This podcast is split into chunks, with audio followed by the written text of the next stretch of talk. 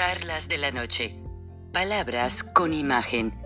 El análisis de los acontecimientos que influyen en nuestra vida con el periodista Francisco Durán Rosillo.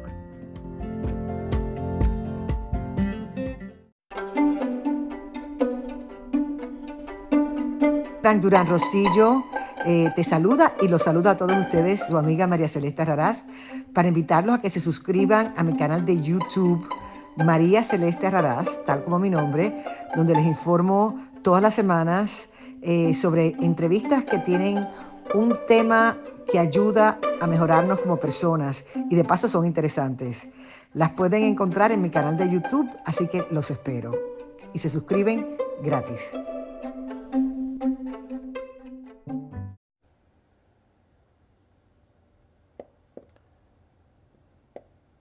Recording in progress. Bienvenidos a Charlas de la Noche, Palabras con Imagen. Hoy adelanto la edición porque en la noche estamos de fiesta. Los Bravos de Atlanta juegan el primer, el primer juego de la Serie Mundial contra los Astros de Houston. Y es una edición inédita de la Serie Mundial. Los Bravos de Atlanta se enfrentarán a los Astros de Houston empezando hoy esta noche de octubre 26 del 2021. ¿Qué quiere decir esto? Freddie Freeman, que es el jugador más popular, posiblemente sería nominado, si ganan, aunque no ganen, eh, The Most Valuable Player, el jugador más sobresaliente. También está por primera vez José Altuve eh, y el venezolano Luis García y el dominicano Framber Valdés. Y bueno, eh, está Ozzy Albies y Austin Relay, jóvenes del BAT, pero han salido muy buenos jugando por Atlanta. Esta serie mundial tiene muchas cosas interesantes. Voy a suprimir el background de la, de la imagen porque les quiero enseñar el, lo que es el, básicamente eh, tengo el periódico original que ustedes ven a mis espaldas eh, lo tengo y... Oh, no, este no. Permítanme un segundito. Y este...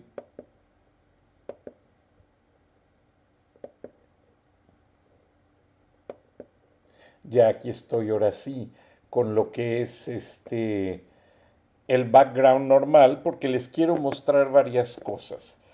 Enseguida voy a mostrarles fotos, pero mi hijo resultó ser muy aficionado desde chiquito a jugar béisbol. Le fascina. Y en cada juego de los Bravos nos daban un shaking head. Este es Furcal. Me dediqué a coleccionar todos los souvenirs porque yo trabajé en la empresa Turner Broadcasting System en el tiempo en que Ted Turner fue el propietario del equipo Los Bravos de Atlanta de béisbol, los Thrashers de, hockey sobre hielo y de Atlanta Hawks, el equipo de básquetbol, y me daban un paquete de boletos para cada temporada. Entonces, no me perdía esas épocas maravillosas. Pero el día que ganaron los Bravos la Serie Mundial, yo fui muy temprano a cargar gasolina, vivo en una zona residencial, y el periódico estaba a la venta, pero nadie lo compraba. Ustedes saben, yo me hice en los periódicos. Entonces compré todas las copias del Atlanta Journal Constitution y los tengo guardados como un souvenir, como algo coleccionable, no solamente por el material gráfico, sino porque el periódico de los domingos era una enciclopedia. De hecho, había economistas que medían la pujanza de una ciudad solo con ver la edición del periódico de los domingos. Entonces, aquí tengo todo lo que es World Champs, la edición, la portada. Voy a regalar algunos. De hecho, ha sido mi regalo de cumpleaños para varios amigos. El periódico Atlanta Journal Constitution tenía varias ediciones para salir el domingo. Desde el sábado en la tarde el periódico del domingo ya está en circulación y si hay un evento deportivo magno, hacen una final y te ponen aquí Sports Final. Pero lo interesante de esta edición del 29 de octubre de 1995, o sea, hoy estamos a 26, van a jugar tres juegos, de los cuales dos son en Houston esta noche y vienen a Atlanta a jugar tres juegos de los cinco juegos. Entonces va a ser bien interesante cómo salen. La portada fue la foto completa y diciendo World Champs. Y lo guardo y a mí me da mucho gusto. Luego les compartiré todas las fotos. Este periódico con todas las copias lo tengo en mi basement, en mi sótano, para que no le dé la luz del sol y no se maltrate el papel, no se ponga amarilloso. Pero esta es la sección deportiva. Ahí ve a Tom Glavin y a David Justice festejando. Ahora, le comento, Tom Glavin, el gran pitcher originario de Boston, Massachusetts, muy querido, vive aquí a dos millas de la casa de ustedes, en el Country Club of the South. Y su hermano Fred Glavin es editor de Avid Media Composer en Turner Broadcasting System y nos hicimos grandes amigos porque trabajábamos muchos proyectos juntos. Entonces, con esto lo que les quiero decir, y disculpen, estoy buscando otras partes del periódico para mostrárselas, pero con esto les quiero decir que Fred Glavin en una ocasión, yo llegué a ir a varias exposiciones de los Juegos de los Bravos, como van a ver en las fotos, pero Fred Glavin era tan amigo que un día le dije, oye, Fred, pues mi esposa estaba bajo tratamiento y las mamás de varios niños, compañeros del béisbol y de la subdivisión de aquí de la colonia, estaban bajo tratamiento también de ciertas situaciones. Y le comenté, oye Fred, mm, ¿me podrías hacer el gran favor si te traigo unas 10 pelotas de béisbol para que las firmen? Tu hermano y se las lleves, por favor, y, te las firma y me las das y se las doy yo a los niños que tienen a sus mamás con tratamientos. Y lo hizo, fue un detalle muy bonito, fue algo que realmente a mí me robó el corazón, a mi esposa mucho más, y fue algo que nos enseña cómo el deporte se mezcla con la vida de los las experiencias, los sentimientos. Y bueno, tengo aquí una gran colección, algunas un poquito empolvadas, porque básicamente, pues es, es la colección de mi hijo. Miren qué bonito. Aquí está Greg Maddux, el pitcher mejor pagado, y con la pelota autografiada dice To Manuel de Greg Maddux. Y también le autografió lo que es la, la tarjeta. Yo, aunque trabajaba en la empresa, nunca quise entrar como ejecutivo de la empresa a los eventos, porque es muy feo para la demás gente. Yo iba como Juan Pueblo, me formaba con mi hijo desde las eh, la hora en que pedían que estuviéramos allí y yo no estaba haciendo lo que le llaman el selfishness, porque es muy feo, no me gustaba. Aparte del autógrafo de Greg, de Greg Madus, que también vive aquí muy cerca, este es el de... ¿Quién era el número 8? Ay, en esa época. Tengo que buscar, porque te las firman tan deprisa que no... Ah, este es en español. Para Manuel del número 8. Déjenme y veo. Por ahí tengo yo ya las fotos que les quiero compartir de ciertos jugadores, pues que básicamente este, fueron muy representantes. Aquí está Javier López. Creo que este autógrafo es el de Javier López. Y vemos la tarjeta y vemos a mi hijo y aquí está la pelota autografiada, que es un gran recuerdo. me estoy dando cuenta que las tengo que guardar en la oscuridad porque se están borrando las firmas.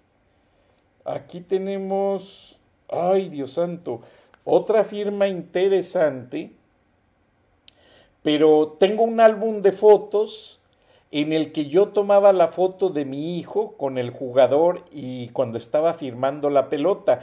Voy a tener que sacar como 5 o 10 años de fotos para recapitular cuáles son las firmas. Por ejemplo, aquí está el número 18 de los Bravos de Atlanta. Acá está la firma. Ah, la encontré. Esta es la de Tom Glavin. Miren qué bonita firma también. Tom Glavin fue el pitcher que aparece en la portada del Atlanta Journal Constitution eh, cuando básicamente eh, ganaron la Serie Mundial. Eh, déjenme y voy a esa foto para mostrárselas porque también vale mucho la pena. Es muy bonita y así vemos a Tom, perdón, a Tom Glavin. Eh, permítanme, no, no soy muy docto en cuanto a...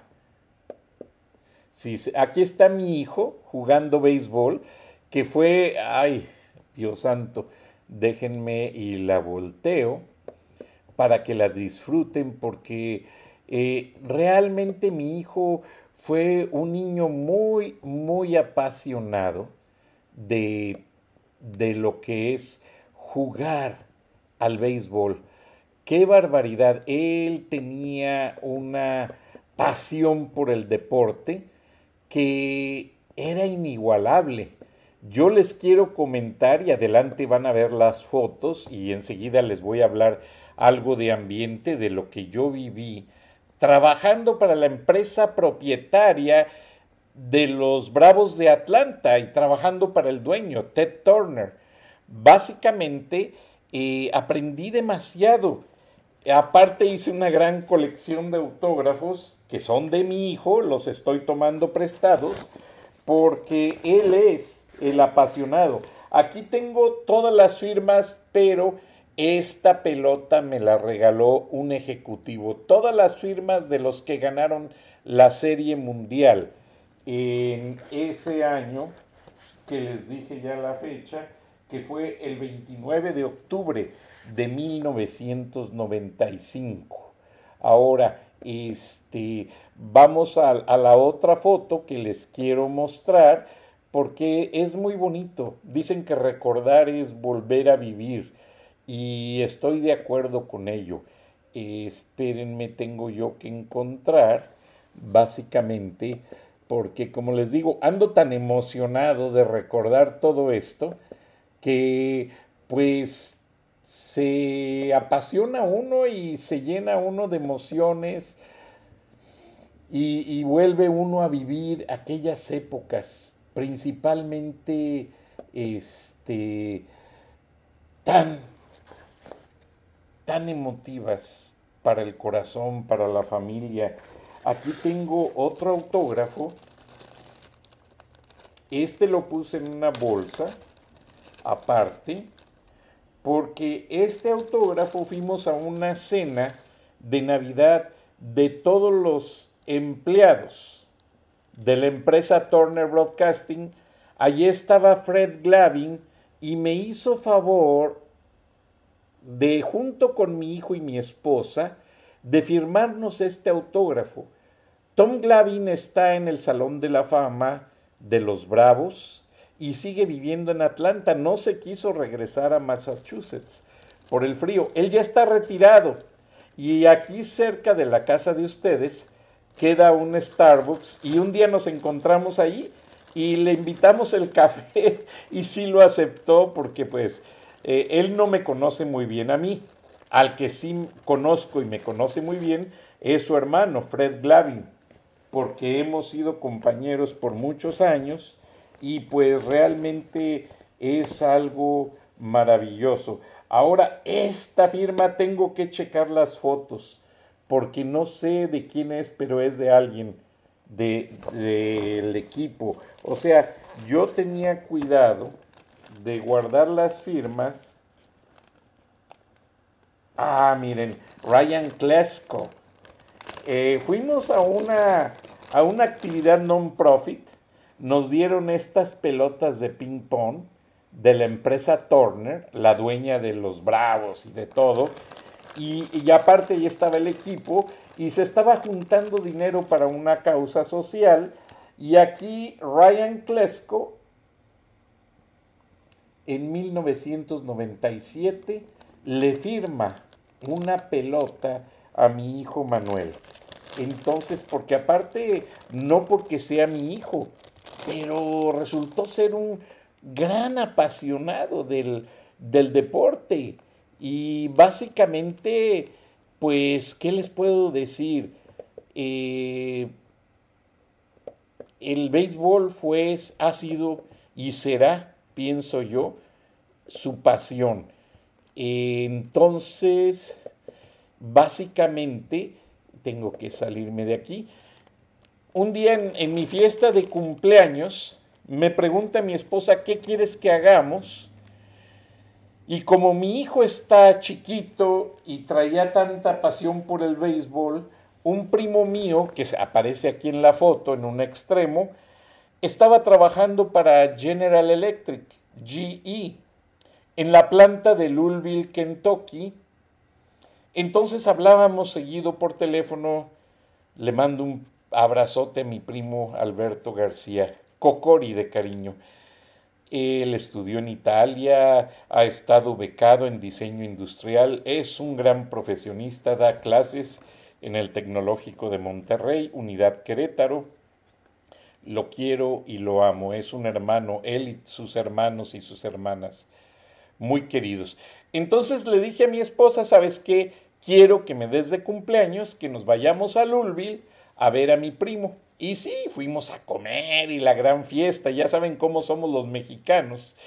Y me dice mi primo, los voy a llevar al museo de los bats de béisbol porque aquí en Louisville está la fábrica donde hacen los bats de béisbol y son los oficiales que se usan para todos los juegos. Y fuimos y ahí nos tomamos esa foto, la cual pues es muy significativa. Ahora, eh, ya aquí se me acabaron las fotos, bueno, vamos a buscar más enseguida, pero les quiero explicar este efecto en la pelota que también es de juego profesional. Esta se la regaló un policía a mi hijo. Mi hijo yo lo llevaba muy chiquito a los juegos, tendría unos 4 o 5 años, y, resulta que a veces no alcanzaba ni estirar la mano, y un policía lo vio en una ocasión que a todos les firmaron pelota los jugadores, menos a mi hijo. Entonces él estaba chiquito y su pelota se le cayó y se perdió. Nosotros nos poníamos allí atrás del bat cage o de los donde se sientan los jugadores y perdió su pelota, pero estaban entrenando y un policía de Atlanta tengo las fotos, vino y le dio esta pelota. Ahora, ¿qué tiene de particular esta pelota de béisbol? En Atlanta, los Bravos, hay una persona que asiste al equipo, que va a un lugar secreto, a un arroyo, a un riachuelo, y agarra el lodo que allí existe. Y ese lodo se lo traen húmedo y con eso embarran las pelotas para que no se les resbalen a los pitchers y ni a, ni a los bats y puedan jugar mejor. Y esa es una tradición que siguen desde hace muchísimos años. O sea, eh, detrás de esto hay una infinidad de historias. Ahora, mi hijo, pues como les dije, jugó béisbol muchos años, pero un día tuvo la gran idea, permítanme, de llevar su bat y varios jugadores se lo firmaron. Aquí tienen las firmas de los Bravos de Atlanta. Tengo también las... Ah, pues este bat fue hecho ahí en Louisville, porque los hacen de madera y los hacen de aluminio, combinación con metal, etcétera. Entonces, como vieron ahí en la foto, estamos en la fábrica de los bats de béisbol. Algo apasionante. ¿Y por qué traigo yo a colación todo esto? Porque el equipo Bravos de Atlanta es un equipo que estuvo un tiempo muy mal económicamente. Incluso estuvo a punto de quedar pues básicamente en la bancarrota. Los Bravos estuvieron jugando en Chicago, fueron propiedad de la ciudad de Chicago antes de que llegaran a Atlanta. Pero quiero decirles antes que el juego de hoy es un duelo que tardó muchas décadas en, en, confrontar, pues imagínense, de 1990 y tantos al 2000 son casi tres décadas, para que llegaran a ganar nuevamente. Ya anteriormente Hank Aaron y Jimmy Wynn habían logrado enfrentar a los Astros.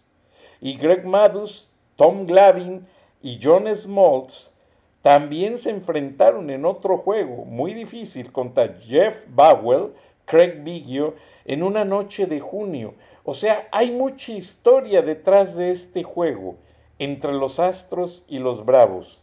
Desde el 2017 ha habido un pique muy fuerte entre los dos equipos, pero muy profesional. Hay que reconocer que Carlos Correa, un, juego, un jugador puertorriqueño, Alex Bregman y el cubano Julie Gurriel cargarán siempre la etiqueta de tramposos por formar parte de los astros y que dieron un sistema para robar señales en el camino a conquistar la Serie Mundial en, en 2019. Entonces, pues, no se les puede decir que roban. Ustedes ven cuando el pitcher está recibiendo estas señales del coach y del, y del catcher. Bueno, son códigos que cambian para cada juego y hay que descifrarlos. Y es muy importante. Ahora, los Bravos, eh, pues tienen al dinámico venezolano Ronald Acuña Jr. y realmente ha tenido unos logros impresionantes. No voy a dar mucho trivia deportivo porque realmente tengo poco tiempo, pero hoy la Serie Mundial vuelve a poner frente a frente a los Bravos de Atlanta y a los Astros de Houston. Los Bravos de Atlanta. Entonces, realmente pueden oler, va a haber muchísimo, muchísimo que comentar. No soy tan apasionado al béisbol. A veces hay jugadas que no entiendo honestamente, pero tengo un bravito, como le digo a mi esposa, un bravito, un chamaco que nació en Atlanta, que desde que nació ha vestido el uniforme de los Bravos y no se ha perdido un juego y cuando puede, pues los vemos en vivo, qué caray. Y este y, es algo muy muy interesante en el sentido básico de que, pues imagínense la historia, miren, Ted Turner, el dueño, a quien conozco y con quien trabajé, se vestía de indio, de los bravos, para atraer más gente al, al partido. Entonces, básicamente, eh, eso lo hacía porque hubo una época, recién él compró el equipo, ellos jugaban en el Atlanta Fulton County Stadium, que ahí fue donde ganaron la, este, la Serie Mundial. Después de ahí se fueron al Turner Field y, ah, no miento, déjeme y hago memoria. No, ya estaban no todavía no estaban en, eh, porque fue en el 94 cuando ganaron y las Olimpiadas fueron en el 96, entonces todavía jugaron en el Atlanta Fulton County Stadium. De hecho, donde estaba este estadio, ahora es parte del estacionamiento. Y las bases tienen una placa en el piso todavía indicando su lugar exacto. Y la gente va allí y se toma fotos. Ahora, cuando mi niño cumplía años, como era tan apasionado del béisbol, a mí me gustaba mucho que los directivos de los Bravos hicieron una idea de mercadotecnia buenísima. Rentaban en la parte de, de, adentro de lo que es el estadio, están las tribunas y atrás hay espacio, ahí ponían pequeños cuartos y los rentaban por 200, 500 dólares para hacer las fiestas de cumpleaños de los niños. Entonces venían los niños con la familia y se festejaba el cumpleaños, todos felices y contentos. Entonces, pues eran momentos muy bonitos. Aquí está Ted Turner, que llevaba una carreta con una avestruz y abrió el juego y esa manera lo hacía para atraer más gente. Aquí está mi hijo, como les digo, aficionadísimo y pichaba muy bien. Diario íbamos a jugar al parque. Diario era ir a lanzarnos pelotas y a pichar. Y qué bueno. Después, esta, esta foto tiene mucha historia. Muy interesante. Venían a la casa de ustedes los, no sé cómo llamarles, promotores de la iglesia mormona los misioneros de la Iglesia de Jesucristo de los Santos de los Últimos Días. Muy buenos muchachos. Yo aprendí en la Biblia, yo sigo conservando mi fe católica luterana, y aprendí en la Biblia que quien viene en el nombre de Dios hay que alimentarlo, hay que darle de beber y hay que ayudarlo. Los chamacos venían a la casa y les escuchaba, pero les decía, muchachos, lo siento mucho, los quiero escuchar, pero no tengo tiempo. Estas son las únicas horas que tengo para ir con mi hijo al parque a jugar béisbol. Y la pasión de mi niño, vean su camiseta de los bravos, vean sus rodillas todas enlodadas de estarse barriendo en las bases. Entonces ahí estaba conectando un hit, un home run. Entonces les dije, si quieren venir y hablarme de la sagrada palabra, los invito al parque, jugamos con mi hijo, yo bien mañoso para completar el equipo, porque no teníamos con quién más jugar los días que no había juego en su equipo, y sí, aceptaban y venían. Aquí está la portada del Journal Constitution, de la cual compré 40 copias y las tengo guardadas para hacer historia. Aquí está la otra página. Este es Tom Glavin, el pitcher, y David Justice, los héroes. Los héroes que ganaron a los indios. Y vean qué bonito encabezado. At, ATL significa Atlanta y last, o sea que llegaron al final. Realmente, me disculpo si sale una foto por ahí que no corresponde, porque no, Aquí está nuevamente mi hijo. Miren, aquí están los mormones. Al final del juego, supuestamente mi hijo ganó porque conectó más hits. Y los mormones lo cargaron y festejamos el juego. Pero vean el sudor en la frente de mi hijo. Es una pasión que él tiene por el deporte. Gracias a Dios tengo más de 50 medallas de maratones. Él corre triatlones en la región. Él fue campeón estatal de su escuela preparatoria, high school, Charahushi, del equipo de hockey sobre hielo. Conectó muchos goals, muchos goles. Y pues fueron campeones estatales, lo digo con mucho orgullo. Y su mami siempre se ha sentido maravillada de estos logros de nuestro hijo. También jugó mucho el béisbol, le apasiona. Y básicamente cuando en Atlanta se empezó a poner de moda el fútbol soccer, fue cuando el dueño de Home Depot, Arthur Blank, fundó el equipo Atlanta United. Y ahora me reclama mi hijo, me dice, papi, ¿por qué no, no me llevaste a jugar soccer? Me hubiera gustado demasiado jugarlo. Le digo, hijo, un día te dijimos y no te llamó la atención. ¿Por qué razón? Porque en aquellas épocas eran niñas las que jugaban el soccer, entonces él estaba muy chiquito y como que no le llamaba la atención, básicamente. Aquí está con el puertorriqueño Javier López, en el mes de la hispanidad, un octubre. Conocimos muy bien a Javier López, a Eddie Pérez, al manager de las bases, Corrales, a mucho jugador latino, al venezolano, Galarraga, que pobrecito sufrió de cáncer y tuvo que dejar una temporada. Pero el gato Galarraga jugando para los Bravos fue un excelente jugador.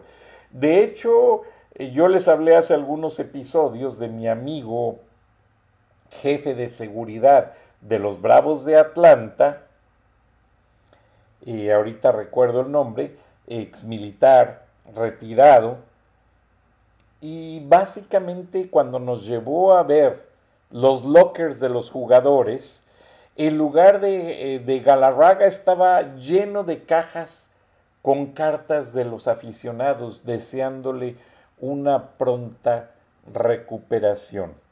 O sea, uh, Orizábal, Mario Orizábal, el jefe de seguridad, eh, nos invitó a ese tour especial y pues fue muy bonito porque conocimos muy bien todo lo que es backstage del Turner Field. Y aparte, pues los Bravos tienen una etapa muy interesante dentro de su vida profesional hoy, porque después de muchos años se vuelven a enfrentar a los Astros. Y ahora para una serie mundial, pues señoras y señores, esto es algo bastante, bastante emocionante. Y pues queremos desearles a los dos equipos lo mejor. Tengo amigos en Texas, tengo muchos amigos en Houston. Y por ejemplo, el jefe de la policía de Houston, Ted Bell, pues lo entrevisté muchas veces. Yo fui mucho a Houston a cubrir los reportajes en la corte de Ricardo Aldape Guerra y situaciones, infinidad de cosas. Entonces hice mucha amistad por allá. Y la verdad es que, pues que gane el mejor. Yo ya después de 32 años y teniendo a mi familia acá, pues ya me considero en cierta manera atlanteño, como dicen por ahí, pero no sé cuál es la palabra apropiada. Y yo realmente quiero, pues, ver que sea un juego que nos deje a todos un gran sabor de boca. Y vamos a ver, la verdad es que la moneda está en el aire y los Bravos quieren volver a vivir. Fue en el 94, 6 para el 2000 y 21, 27 años después quieren volver a revivir este triunfo que realmente a los niños los apasiona. A Ted Turner, que ya no es el dueño del equipo, pero que trabajando con él, Terry McGurk, su mano derecha para la cosa de los deportes, al final de cada juego que ganaban, Ted lo celebraba con un puro. Y realmente me daba mucha risa porque en Atlanta está prohibido fumar en los estadios. Entonces el señor Ted Turner durante cuando veía el juego, acompañaba al, al, presidente Jimmy Carter y a su esposa Rosalind, acompañado de la señora Jane Fonda, mis respetos porque me tocó asistirla en varios proyectos y fue muy interesante trabajar con ellos y gracias por la oportunidad. Entonces Ted Turner mascaba tabaco y escupía. De hecho, eh, cuando trabajábamos en la mansión, eh, la casona donde empezó CNN y empezaron todos los canales de Ted Turner, la encargada de, del cuarto del correo, la que recibe toda la correspondencia, su esposo era el asistente personal de Ted Turner. Y un detalle muy bonito, Sandra, Sandra, donde quiera que estés, Dios te bendiga, eres una gran amiga. Sandra me decía, Francisco, es que Ted no deja que mi esposo toque, hay unas como ceniceros, pero que tienen tapa, donde los que mastican tabaco escupen el tabaco y escupen la saliva. Bueno, un detalle muy bonito de Ted Turner es que nunca dejaba que la gente que le asistía tocara o limpiara el caso donde él escupía. Él se encargaba personalmente de hacerlo. Y pues fue algo muy maravilloso. Ahora, aquí estoy en esta foto con Mr. Bob Sieber. Le mando un saludo. Aprendí muchísimo de él. Mr. Bob Sieber, aparte de ser gran amigo de Ted Turner, es un gran analista. Mr. Bob Sieber es el cerebro detrás de toda la operación. Cuando Ted Turner compró aquella estación en Atlanta, abandonada en, bancarrota, el Canal 17, que solamente se recibía por aquellas antenas parabólicas, él tuvo la idea como analista de decirle a Ted Turner, Ted, si quieres audiencia, no, no solamente metas política, no solamente metas modas, mete deporte. El deporte es donde está el dinero y la audiencia. Ted le hizo caso, pero no tenía los millones para proyectar algo grandísimo. Y la lucha libre estaba medio abandonada todos aquellos luchadores que tuve la oportunidad también de conocer, Hollywood Hogan o Hulk Hogan, lo conocí, Beautiful Bruce, lo conocí, muchísimos de ellos, Ted Turner les dijo, ¿quieren que hagamos un negocio? Yo los pongo en televisión y les pongo una arena allí donde estuvo el primer edificio para TBS y CNN. Por eso a TBS, la estación esta del que era el canal 17, WTBS, los contadores le llaman el cash cow, o sea, la vaca del dinero en efectivo, porque TBS dio y generó todo el dinero para crecer y abrir CNN, TNT, Cartoon Network, toda la infinidad de canales y estudios de películas que Ted Turner compró. Pero Mr. Siever, con quien me quito el sombrero y respeto mucho, es un hombre que es un cerebro.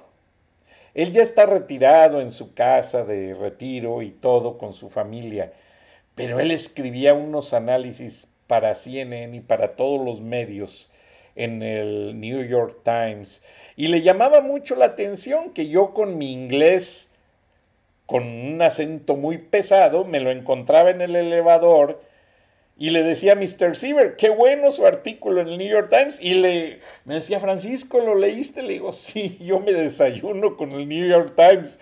Entonces le daba mucha risa porque estábamos creciendo cuando la señorita Charlotte Leonard Engel me contrató para hacerme cargo o coordinador del Departamento de Investigaciones para Español de la cadena Turner Network Televisión, mi escritorio estaba en un rincón y no me da pena decirlo junto a los baños, porque no había espacio.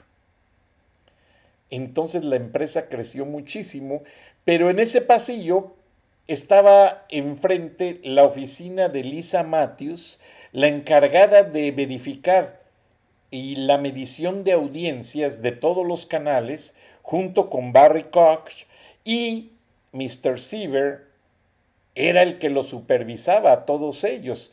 También estaba un gran muchacho y gran amigo que lo saludo a menudo cuando mi hijo va a los juegos de hockey sobre hielo en el cooler, Fred Spring. Te mando un abrazo, Fred Spring. un gran equipo, eh, Nancy Lucas, eh, una gran chica, experta también en ratings. Todo ese equipo bien enfocado hicieron de la empresa Turner Broadcasting el gran corporativo que Time Warner puso los ojos para crecer. Y fue un orgullo trabajar con gente tan poderosa, pero a la vez tan sencilla, y aprendí demasiado. Aprendí demasiado de ellos y cuando me llamaban de CNN, Ted Rubinstein, un gran productor, David Martin, eh, me pedían ciertas cosas y yo los asistía y fue muy interesante. Eso me ayudó demasiado en mi carrera profesional. Y todavía, de vez en cuando platicamos, todavía de repente hago algunas asignaciones. CNN es una gran empresa, aunque aunque Ted Turner ya no sea el dueño, sigue teniendo su lugar y un monumento pintado en las paredes del campus de Tegwood. Eh, déjenme ver si les encuentro otra foto interesante. Eh, encontré bastantes a la carrera, no, no pude reunir todas, porque el hecho de hablar del tema de los Bravos de Atlanta y de la empresa Turner Broadcasting System, pues yo pienso que necesitaríamos unos dos capítulos para cada canal, para cada empresa. Les acabo de decir que Terry McGear se encargaba de los deportes y el señor McGear controlaba todos los equipos. Entonces, pues imagínense algo súper impresionante. Y aparte, los canales de televisión tienen mucha historia. Por ejemplo, TNT significa Turner Network Television y el presidente, un japonés americano, o sea, ya nacido en Estados Unidos, Scott Sasa, fue el primer presidente del grupo de canales, un hombre muy inteligente, muy dedicado a tener freelance. Él no tomaba riesgos, él para todo freelance, freelance, freelance y decía que el freelance venía a trabajar, te daba lo mejor, cobraba su buen cheque y se iba. Él no quería gente de tiempo completo. De hecho, yo empecé en la empresa Turner haciendo freelance y como a los tres meses me contrataron ya a tiempo completo. Y fue una experiencia inolvidable. Trabajar 19 años allí eh, me sirvió demasiado, aprendí muchísimo.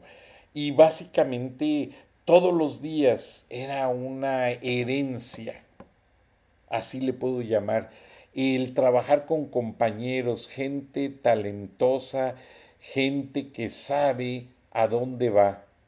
Y, por ejemplo, la señorita Charlotte Leonard, ella estaba a cargo de varios proyectos, pero ella supervisaba el departamento de tráfico el que básicamente se hace cargo de verificar las listas, lo que le llaman el playlist de los canales y los horarios básicamente y toda la manera en que se van al aire.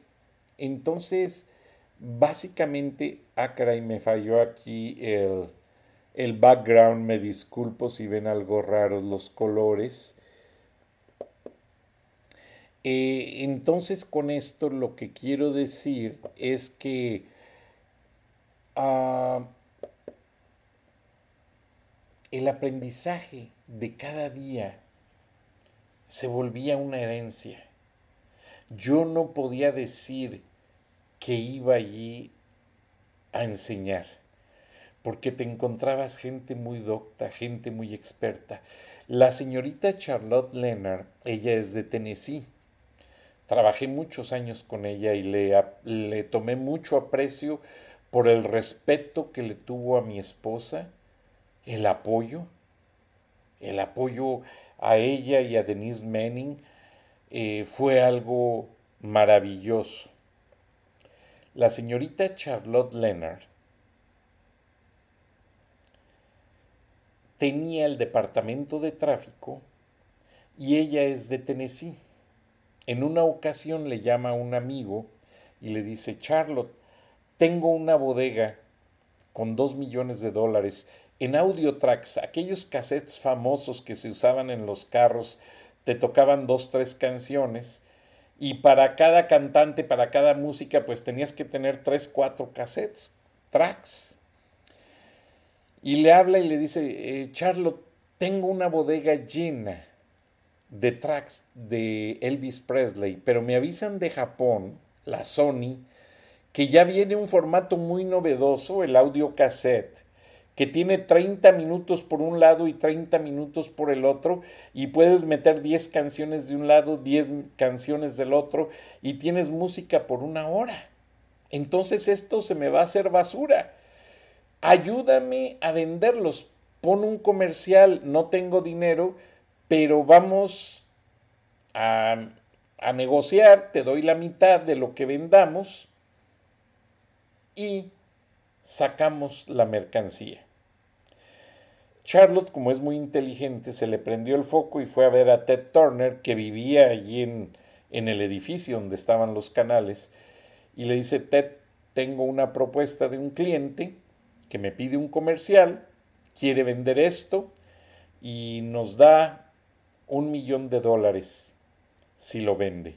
Y a mí se me ocurrió poner una gráfica de Elvis Presley, el número de teléfono, de fondo las canciones de Elvis Presley y un anunciador, un locutor diciendo llame ahora al 1-800 y podrá comprar el audio track de las canciones más famosas de Elvis Presley. Ted Turner, como no eh, era riesgoso el negocio, le dijo, mira Charlotte, nomás te apruebo cuatro comerciales dos hoy y dos mañana. Uno en la tarde en lo que es el early prime y otro en el prime time. Y lo que se venda nos tiene que dar la mitad. Y si nos hace trampa, hasta aquí llegó ese cliente y quizás tú. Bueno, pusieron el primer comercial como a las 2, 3 de la tarde. La señorita Leonard se fue a comer. Básicamente se tardó unas horas. Regresó ya un poco tarde y el amigo le llama, encuentra ella los mensajes, antes no había celulares, no había nada, y le dice el amigo, Charlotte, necesito hablar contigo, es urgente. Y pues ella pensó lo peor, dijo, ya perdí el negocio, Ted se va a poner furioso, y le dice el amigo, por favor, quita el comercial del aire. Y Charlotte, ¿cómo? Si apenas llevamos uno, faltan tres. Y dice, con un solo comercial vendí los dos millones de dólares de los audiotracks que te comenté. O sea, tomamos las órdenes por teléfono y ya se está enviando todo por correo y ya dile al señor Turner que mañana le hacemos el giro bancario por un millón de dólares.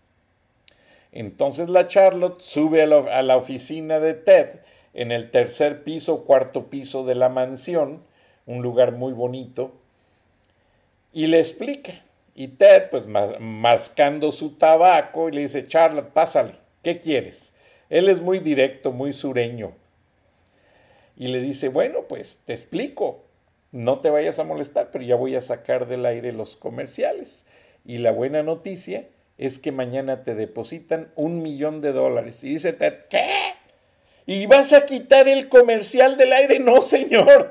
Me lo pones, me lo sigues poniendo y dile a tu amigo que consiga más audio tracks. Le dice, ya no tiene. Y a Ted Turner, que la cabeza, le funcionaba muy bien la cabeza, le dice, agarra otro cantante, lo que tenga, pero mételo.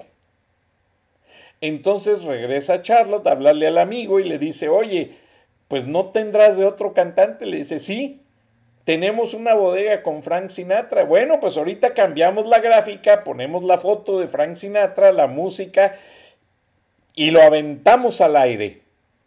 Y así sucedió y ahí nació en Turner Broadcasting System la historia y ahí nació el concepto de los infomerciales. Los infomerciales tan famosos y tan populares en la televisión por décadas y que impulsaron básicamente toda una industria en cuestión de productos, ropa, música, eh, ¿qué no se vendía antes por la televisión? Era todo. De hecho, antes de que llegara el Internet, el mayor acaparamiento en el mercado de ventas era gracias a los infomercials, a los infomerciales. De hecho, yo hasta fui a tomar cursos mandado por la empresa para aprender a redactar infomerciales. De hecho, me tocó hacer un infomercial en español con la persona que vive aquí en Atlanta, que es la voz más importante para los infomerciales. Muy respetado y muy querido el señor. Luisito Estrada, le mando un saludo, Luis Estrada, vicepresidente de Servicios Creativos, pues era el que supervisaba todo y conocía a toda la gente y si no la conocía se acercaba. Luis muy querido, muy metido. Eh, después pues siempre se asoció con Flavio Ortega, un muchacho muy este, talentoso y muy dedicado que venía de una, de una agencia que producía promos en español en Los Ángeles. Y Flavio pues conocía muy bien la técnica del cableado, empezó su carrera de ingeniería y no la pudo terminar, pero finalmente estando en Atlanta logró terminarla, creo que en línea, y se graduó y fue algo muy interesante.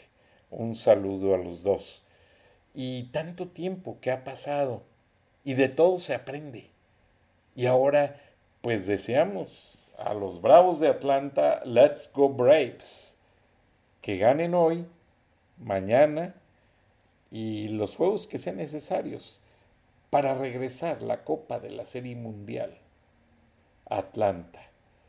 Nos hace falta ganar algo, porque después de la pandemia, después de tantos problemas, la ciudad se siente un poquito sola, un poquito triste. Y si le toca ganar a Houston, mis respetos. Felicidades. Pero como padre de un bravito, de un gran apasionado del béisbol, pues le vamos a los bravos. Y más que me tocó trabajar para el señor Ted Turner no pude ubicar. Tengo una foto con el señor Ted Turner y no la pude ubicar lamentablemente este por alguna razón técnica pero pongan en Google mi nombre Francisco Frank Durán Rosillo van a mis páginas de mi perfil profesional, perdón, y ahí hay muchas fotos de eventos, de experiencias, de mis libros, de muchas cosas. Y bueno, les mando un saludo, me despido. Hoy no quise hablar de política, ando tan emocionado en que ganen los Bravos de Atlanta. Estoy tan contento con todos los souvenirs que tengo para mi hijo, se los tengo bien guardados. Y pues realmente los Bravos de Atlanta vienen a ganar.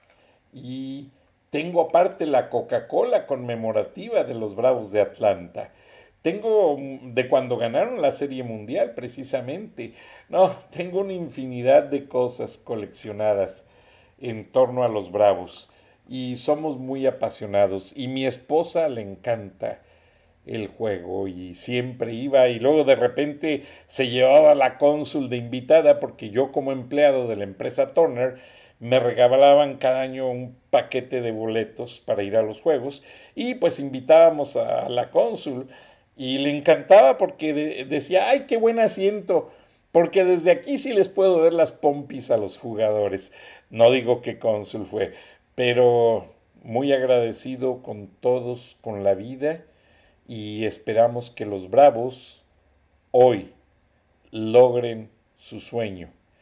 Y el jugador más popular, Freddy, que tiene casi 22 años o no sé cuánto, no, no 22, tiene alrededor de 8 años con los Bravos y pasaron etapas muy difíciles. Y yo les digo que realmente este jugador está siendo como que el más popular para llegar para llegar a la serie mundial. Porque él empezó jovencito, no tuvo ofertas de otros equipos, no se quiso ir. Y él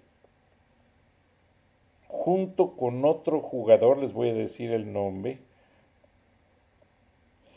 Freddy, perdón, aquí se los voy a dar.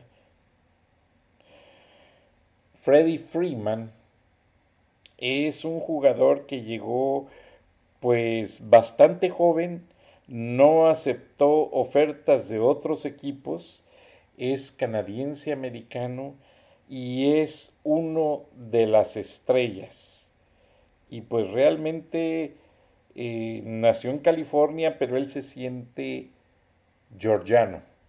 Sus padres, uno de sus padres es canadiense y pues realmente él está entregado a los Bravos. Ahora, el jugador más polémico es aquel que usa perlas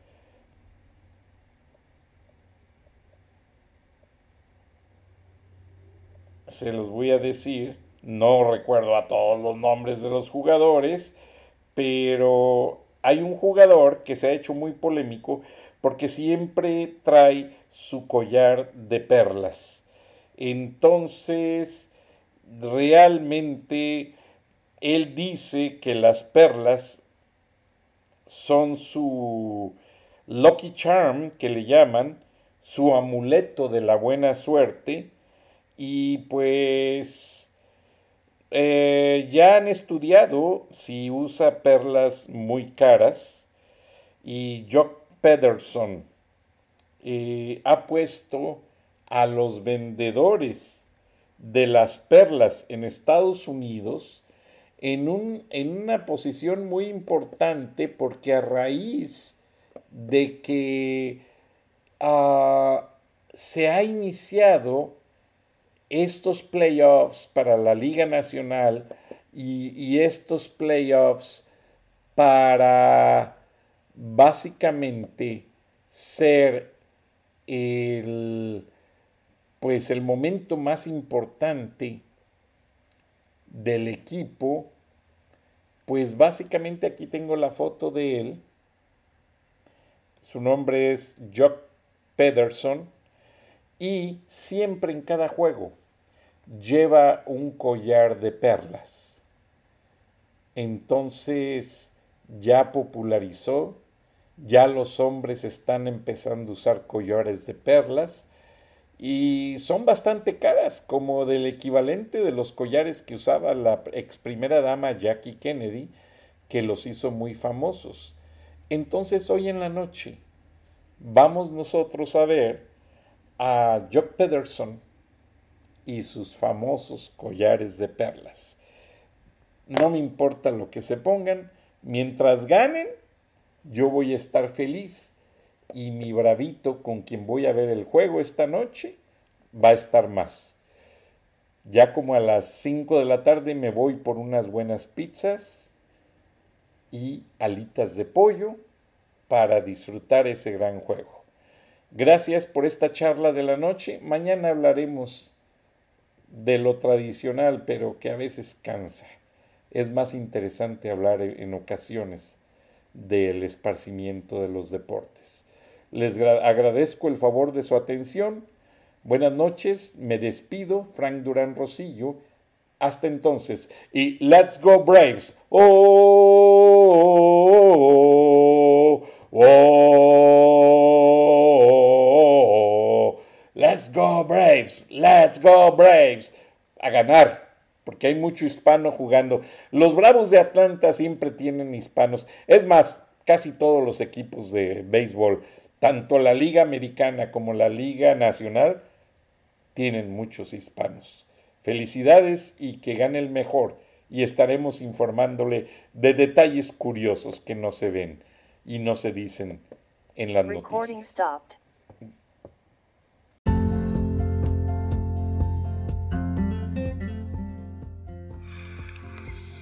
Escuchaste el análisis de la noticia, transparente como el agua, con el periodista Francisco Durán Rosillo